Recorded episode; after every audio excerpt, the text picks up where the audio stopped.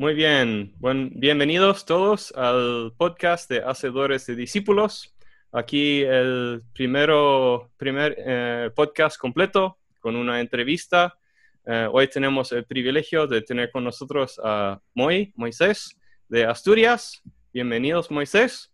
Y em, sí, muy bien. Y vamos, vamos, a tener el privilegio de estar aprendiendo juntos en el camino. Aquí es, eh, le he dicho que, que debe eh, hacerlo tranquilo, sin nervios, porque aquí estamos aprendiendo juntos.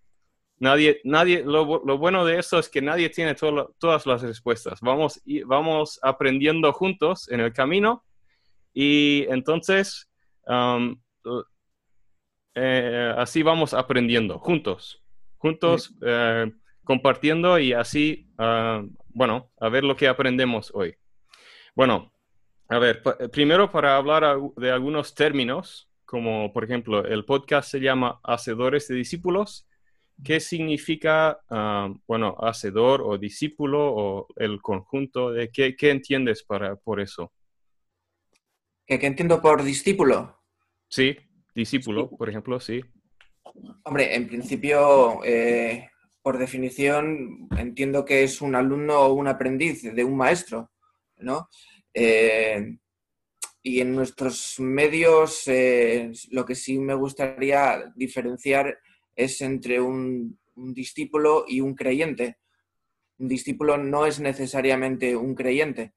Eh, cuando estábamos estudiando toda esta historia de B y todo esto, pues vemos en, las primeras lecciones las características de un discípulo o un seguidor de, Jesús y de Dios, ¿verdad?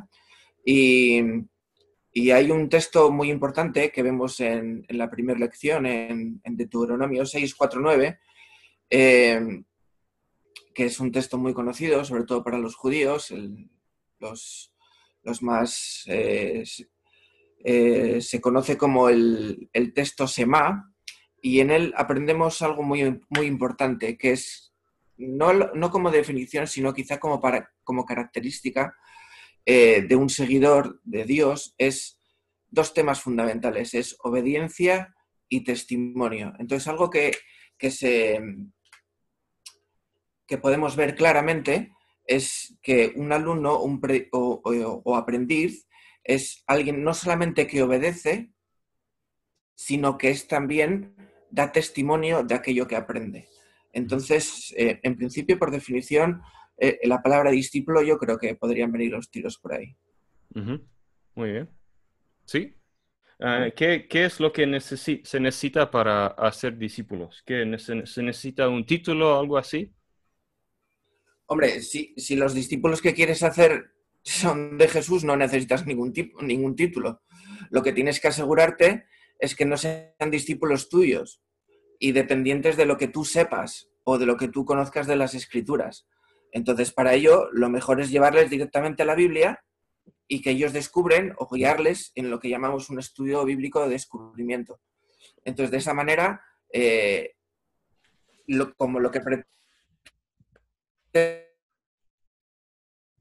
pretendes es que sean Jesús y mejor conocerle que, llevarles directamente a lo que él escribió, que, queramos, que queremos que sepa, que, él quiere que sepa la gente, ¿verdad? Sí, muy bien. Sí, entonces eh, en sí depende no de ti, sino de la Biblia. Eso es lo que estabas diciendo, que dependen de ti. Ok. ¿Ya? Claro, la, idea es, si, si, lo que quieres es que sean discípulos tuyos, pues nada, no hay ningún problema. pero como la intención es que sean discípulos de Jesús y de Dios, entonces les llevas directamente a, la, a su palabra y por medio de, de un descubrimiento bíblico, pues eh, ellos van a ir eh, conociendo y enamorándose más de él, claro. Sí, sí. Sí, sí, bueno, pensando en, los discípulos, eran gente simple y, humilde que aprendían directamente de Jesús. Claro. O sea que eh, también pienso en ese versículo en Hechos donde dice que, que los fariseos se sorprendían que pescadores sabrían tanto. ¿Cómo, ¿Cómo, es que tienen tanta sabiduría y ni siquiera pueden leer?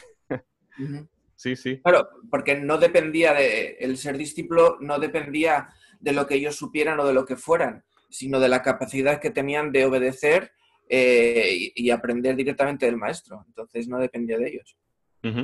Sí, sí, sí. Entonces ahí hablamos, bueno, aquí tenemos otro término que nos lleva de, justamente de cómo aprenderlo, ¿no? Un estudio bíblico de descubrimiento. También se llama un grupo de descubrimiento. Es, a lo mejor es más fácil, un grupo de descubrimiento. O sea que tiene varios, varios nombres, ¿no? Un estudio bíblico de descubrimiento que es EBD, corto, o, grupo de descubrimiento, sí. Entonces, ¿qué, qué sería esto? Eh, hombre, el, decirte lo que es eh, sin haberlo vivido es, eh, es, difícil, pero sí te voy a dar pues las líneas generales del por qué hacerlo así.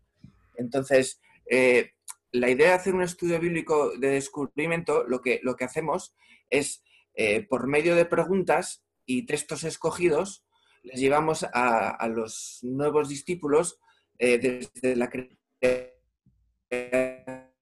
a Estamos por medio de este descubrimiento bíblico y unas preguntas muy sencillas. no te voy a, la idea no es ahora explicar cómo es, pero sí las cuatro más importantes serían qué aprendemos de Dios y qué aprendemos de la humanidad. ¿Por qué? Pues porque obviamente son los dos personajes más importantes de las escrituras, ¿vale? La, tercera pregunta es si esto es verdad, lo que acabo de leer, si esto es, si esto es verdad, ¿cómo puedo obedecer lo aprendido? ¿Vale? Entonces, eh, ¿o qué cambios tengo que hacer en mi vida? Porque si estamos leyendo la Biblia y la Biblia nos impacta, la Biblia nos tiene que, cambiar nos tiene que transformar. Entonces, primero, ¿qué aprendemos de Dios? Primero, segundo, ¿qué aprendemos de la humanidad? Tercero, ¿qué cambios puedo hacer, en, que tengo que hacer en mi vida eh, referente a lo que estamos aprendiendo? Y el cuarto, eh, y muy importante, es a quién vas a contar o con quién vas a compartir lo aprendido. O de las personas que tú tienes alrededor, ¿A quién crees que le puede venir bien lo que tú acabas de aprender? Porque es muy importante. Es muy importante por, como veíamos en la primera pregunta que decías, hablábamos de obediencia y hablábamos de testimonio. Entonces, eh, la idea es inculcar por medio de este descubrimiento en el nuevo discípulo las dos cosas. No solamente a obedecer, sino también a dar testimonio de lo aprendido. Entonces, es una manera, es, un poco más eh, más largo, ¿no? Pero a líneas generales creo que son las cuatro eh, notas más importantes, ¿no? Cómo aprendemos de Dios, qué podemos aprender de nosotros y en la Biblia, eh, cómo podemos obedecer lo aprendido y con quién lo vamos a compartir. Sí, sí. Entonces, sí, es, es como tú dices, eh, aprenden directamente de la Biblia, lo aplican y lo comparten. Eso es, claro. Sí, sí, sí. Entonces, ah, en otras palabras, si tú haces discípulos, no, no los enseñas, ellos, ellos aprenden directamente la Biblia. No, necesitas un título porque, porque ellos aprenden de la Biblia y no de ti. Claro, antes preguntabas qué se necesitaba para hacer discípulos. Eh, eh, de esta manera, no necesitas tener, eh, entiéndeme, unas grandes, un grande bagaje de conocimiento bíblico para poder explicar lo que la propia Biblia explica sola, ¿no? Entonces, eh, y así, eh, de esta manera, lo que consigues con el nuevo discípulo es que él no dependa de lo que tú sepas, sino dependa de lo que él directamente ha aprendido en la Biblia. Entonces, eh, quizá para los facilitadores es lo más difícil, que lo que más nos cuesta muchas veces, ¿no? Es conseguir quitarnos del medio y, no enseñar, porque parece siempre caemos en la tentación de, manejar todos los textos que sabemos, eh, sobre todo con un nuevo no creyente, ¿no? Y, bombardearle con nuevos contextos y contextos y contextos, y, a veces es más sencillo, ¿no? Es dejar, eh, centrarse en el texto que estamos leyendo y dejar que el mismo, que el mismo eh, se explique, ¿no? A veces, siempre digo que a veces negamos en la práctica lo que creemos en la teoría, ¿no? Eh, en la teoría creemos que la Biblia tiene poder y sin embargo a veces en la práctica lo que hacemos es pensamos que si no lo explicamos nosotros nadie lo va a entender, ¿no? Entonces eh, vemos que, esto no es así, que la propia Biblia tiene poder y el Espíritu Santo tiene, tiene poder para cambiar a las personas. Solamente hay que llevarles y, muchas veces sencillamente quitarnos del medio y dejar que, eh, ellos de una manera de una manera natural aprendan y descubran a Dios. Además, es que eh, es muy importante porque eh, una persona puede aprender de lo que te oye a ti, pero si lo descubre él mismo es algo que no va a olvidar, que no va, nunca va a olvidar. Sí, sí, sí. Y, si encima está aprendiéndolo de esta manera, eh, tenemos, no sé, tenemos eh, inculcado en esta persona que cada vez que se acerca a un texto, la idea es obedecer y compartir. Y es algo súper importante, súper importante. Y tengo entendido que como, como lo comparte, también lo puede reproducir, ¿no? O sea que si, si lo comparte con otros, lo puede reproducir. Claro, ¿por qué? Porque eh, no depende de lo que él sepa. El, eh, ser algo tan sencillo, es una, es una herramienta tan sencilla eh, y estos principios bíblicos son tan sencillos que son muy sencillos de reproducir. Entonces, no va a tener que esperar a, a que ese discípulo llegue a, un conocimiento más, más amplio de las escrituras para poder enseñar lo que él ya ha aprendido. Entonces, si él sabe, eh, estás estudiando el Génesis 1 y, él consigue maravillarse de la creación de Dios, es algo que, él puede compartir con cualquier otra persona. ¿Sabes? He leído la Biblia, Génesis 1, y es alucinante. Resulta que lo creó Dios y estamos aquí para cuidarla de ello. No necesitas hacer nada más. Sí, sí. Sí, eh, lo, hemos experimentado, eh, perdón, lo hemos experimentado mi mujer y yo. Eh, tuvimos un estudio con tres mujeres rumanas y era impresionante lo que sacaban del texto, de Génesis 1, de la creación, de Génesis 2, y, oh, no, no, no, teníamos suficiente tiempo para casi llegar a todas las preguntas, que no son muchas. Y, eh, eh, es, es, tenían hambre y sed. Era un momento bastante interesante de ver que, que una persona que, que, todavía nunca, nunca habían leído antes la Biblia, era la primera vez. Entonces están mirando el texto, están buscando, ¿no? Buscando qué, qué es lo que dice, qué es lo que dice. ¿Sí? Y también, también he visto el otro lado de alguien en el grupo que, que comenzó a, a enseñar y entonces las personas cerraban las Biblias y miraban a, la persona. Claro, para escucharle y aprender, sí, sí. Sí, entonces cuando la pregunta llegó a ellos, les hacíamos la pregunta y lo que eh, decían, lo que tú dijiste, porque ya has dicho todo. Sí. Sí, sí, sí, sí. Por, por, eso quizá este, este formato es, es fantástico por la, facilidad de reproducir que tiene. O sea, cualquier persona puede sentarse con otra y, depender única y exclusivamente del poder de las escrituras y del Espíritu Santo.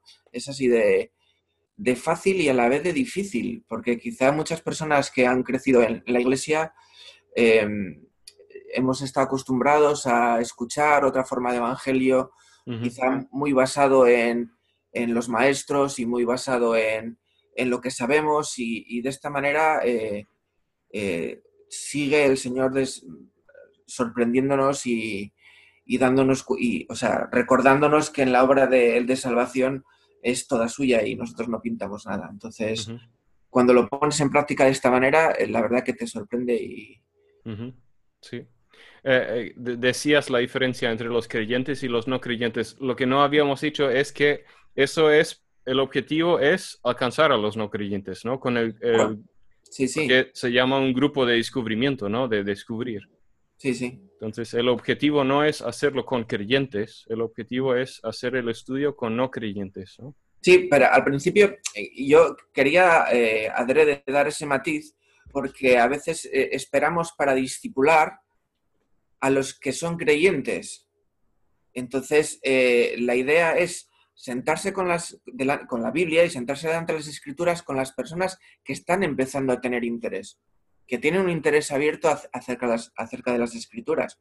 Y de esa manera, pues bueno, el, el Señor les tocará y cambiará sus vidas cuando llegue el momento, pero tú ya estás discipulándolo. Y ellos ya están haciendo algo muy, muy increíble, que es obedeciendo y dando testimonio, siendo discípulos, aunque aún no son creyentes, que pasaba también en los, discípulos de Jesús. Eh, no fueron creyentes desde el minuto cero, pero sí eran llamados discípulos desde, desde que Jesús les llama. Aunque para ellos fue un aprendizaje el estar a sus pies. Pues, y la idea es un poco suplir ese aprendizaje. Obviamente Jesús está, pero también eh, tenemos su palabra. Entonces podemos llevarle a que aprendan a los pies de Jesús, pues de, de la Biblia, ¿no? Los discípulos eh, en, los evangelios aprendían a los pies de Jesús, pues nosotros a, los pies de su palabra, ¿no? La idea es sencillamente llevarles ahí. Sí, sí, sí. Y, he oído, a, ver, eh, eso es lo que, lo que he escuchado de otros, que, que comenzando en Génesis 1 con la creación, la obediencia puede ser tan sencilla como, ah, como Dios ha creado el mundo, no voy a tirar basura en esa semana, ¿no? En esa semana voy a, cuidar la naturaleza. Puede ser algo tan sencillo como empiezas a obedecer de manera muy sencilla, ¿no? Sí, sí, sí, claro. Sí, sí, eh, obviamente eh, el, obedecer no, no, se trata de grandes obras, sino de, de pequeños pasos que al final nos llevan a un camino más lejano, ¿no? Pero la idea de un discípulo es que cada vez que se enfrente a la Biblia y a las escrituras consiga sacar algo que obedecer, algo que cambiar en su vida y, poder también compartirlo con alguien.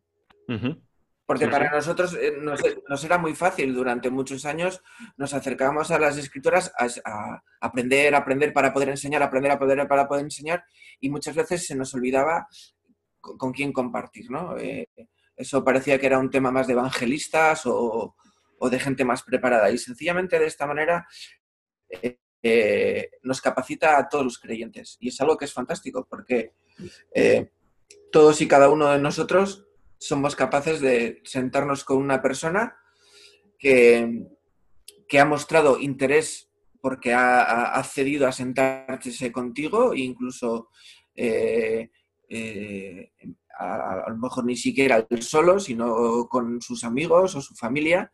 Y, y ya ese paso es importante para, para ver que, que, que, tiene un interés, que está buscando, ¿no? O en realidad que, Dios le está, le está llamando, le está, está trabajando en su corazón, ¿no? Y la idea es buscar esas personas eh, para poder invertir tiempo en ellas y, invertir, pues bueno, lo que, lo que Dios quiere de nosotros.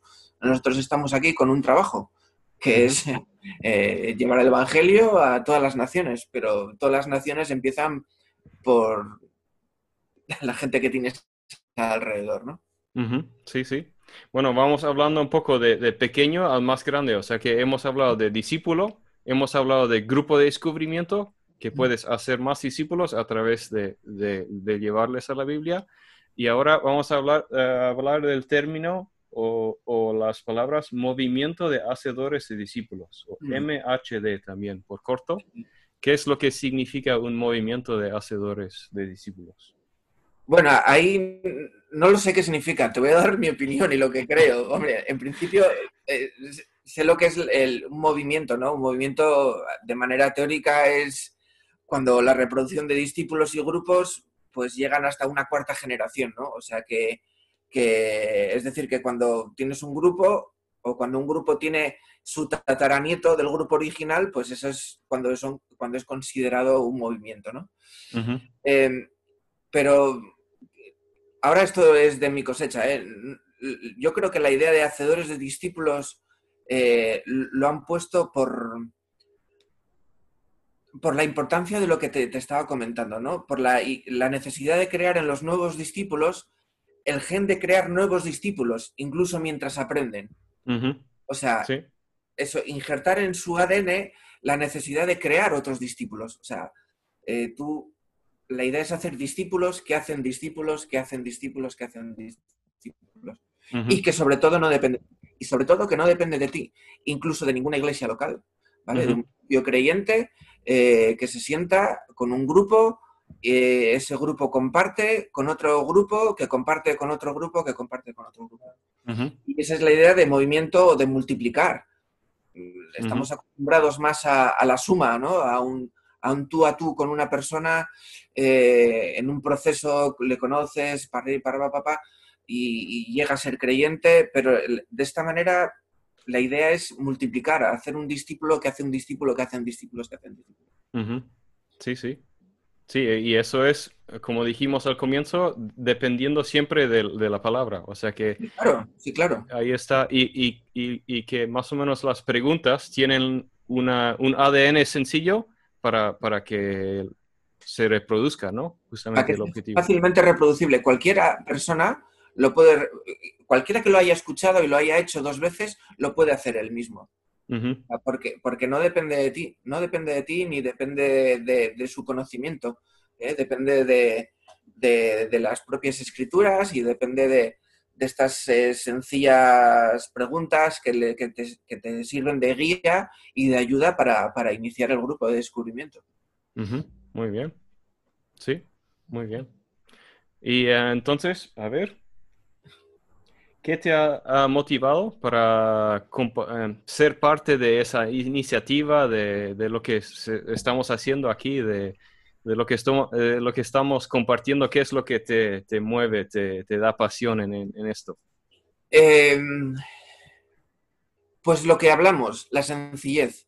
Durante, durante mucho tiempo, em, para mí era una, una frustración el predicar el Evangelio, porque yo me veía muy inútil o sea, en mi iglesia local toda la vida se predicó el Evangelio, había un culto de evangelismo y, en el, y por él, por esa plataforma pasaron los más grandes predicadores y más grandes maestros. Y yo siempre decía, si eso es predicar el Evangelio, yo no puedo. No puedo, claro, yo me comparaba con ellos.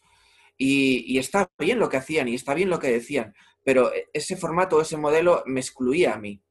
de, esta manera, eh, no me, no me excluye porque no depende de mí, sino depende de lo que Dios ya está haciendo, trabajando en, esa persona que, ha mostrado el interés para sentarse a estudiar y depende del propio poder de las escrituras. Por lo tanto, eh, te da una tranquilidad, no te vas a equivocar.